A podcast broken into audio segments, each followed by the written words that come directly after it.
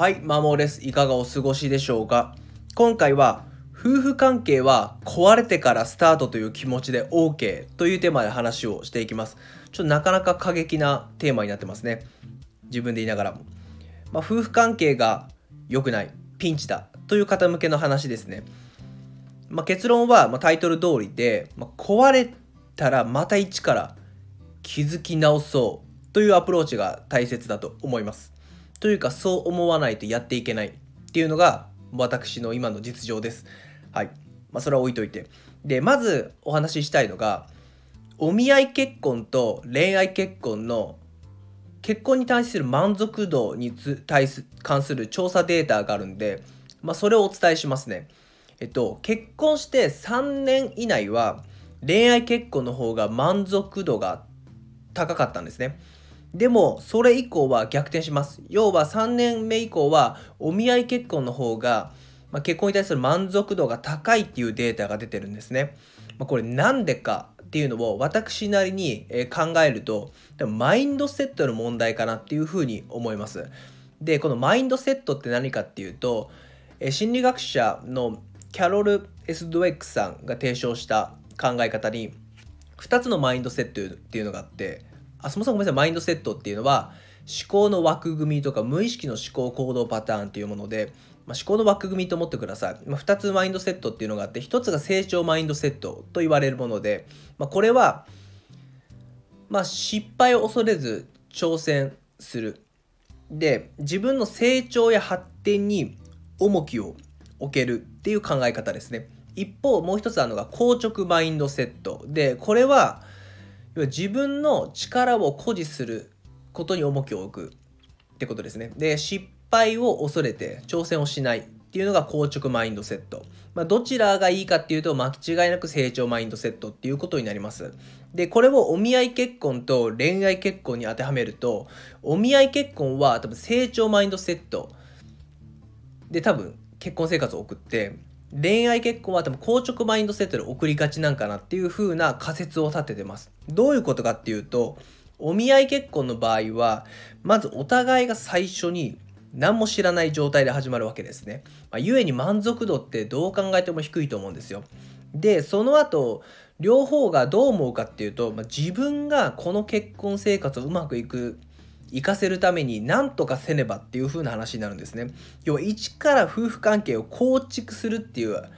アプローチを間違いなく取るわけです。そうするともう最初から力とか絆とか何もないわけなので夫婦関係の成長や発展に重きを置かざらなく終えるなると思うんですよ。となると、まあ、必然と夫婦関係の構築っていう点で言うと、まあ、成長マインドセットになりやすいんじゃないかなっていうふうに思うんですね。一方で恋愛結婚っていうのはお互いに、まあ、変な話愛し合っているっていう関係が出来上がった上で結婚するわけなのですでにお互いの関係性は出来上がってるっていう前提で始まりやすいんじゃないかなっていうふうに思うんですねだからこの先もこの良好な関係を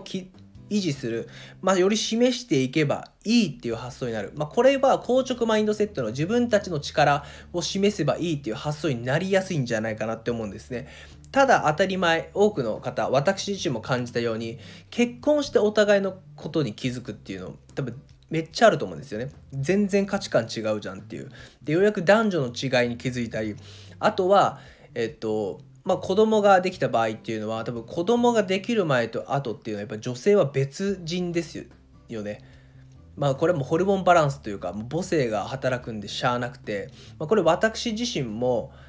まあ、本とかで読んで、まあ、こんな変わるんだなっていうのは分かっていたんですけども実際目の当たりにすると、まあ、ぐさっというかなかなか対応にというか傷傷つくというかちょっと辛いというか何とも言えない気持ちになるので分かっててもこれだけうわこうなるんやってなるので、まあ、よりきついと思うんですよね。でそれが発生しやすいのは多分4年目ぐらいだと思うんですよ。価値観のズレが生じてそれが大きくなってさらに子供ができてもうわけわかんない別人だみたいな結婚前の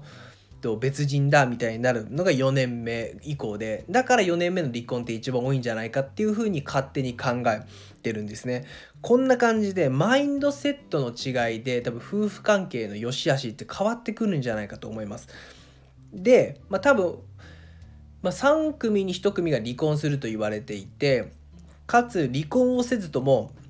夫婦関係が積んでるっていうのは多分同じぐらい要は3分の1ぐらいあると思うんで7割近くは多分夫婦関係がもうすでに終わってるかもう終わりかけてるっていう感じなんじゃないかと。そうなった時にどういう考え方アプローチが大事かっていうと、まあ、夫婦関係はま壊れてからがスタートっていうぐらいのスタンスでいいんじゃないかと。だから壊れたからもう一度一から築き直す。その時に大事なのは成長マインドセットですね。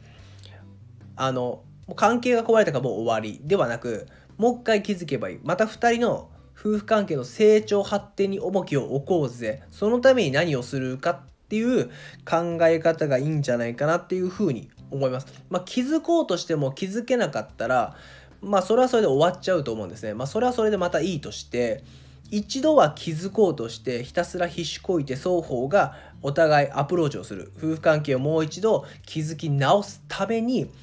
動くっていう考えとその行動が大事なんじゃないかなっていうふうに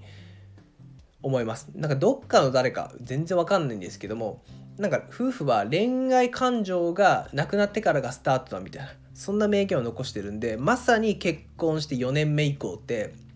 なくなってると思うんですよね。わかんないですけど多くのパターン。まあある家庭ある夫婦はあるんでしょうけど私とかはちょっとなさそうなんで、まあ、友情の方が近いですね。となるとやっぱ気づくゼロゼロからも壊れてからもう一度気づき直すっていう考え方がものすごく重要になってくるのではないでしょうか。っていうのもあと夫婦関係の良し悪しっていうのが人生の幸福度にめっちゃつながるんですよね。ファクターとして相当高いんで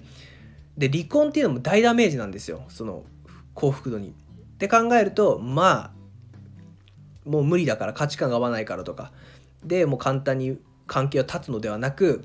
気づく気づき直すっていう方がはるかにあなたの人生今後ですね。もしその夫婦ピンチっていう、まあ、私もピンチなんですけどもあ最近大丈夫かな？なんですけども気づき直すっていうのがいいんじゃないかなっていうふうに思います。最後までお聴きいただきありがとうございました。それでは良い一日をお過ごしください。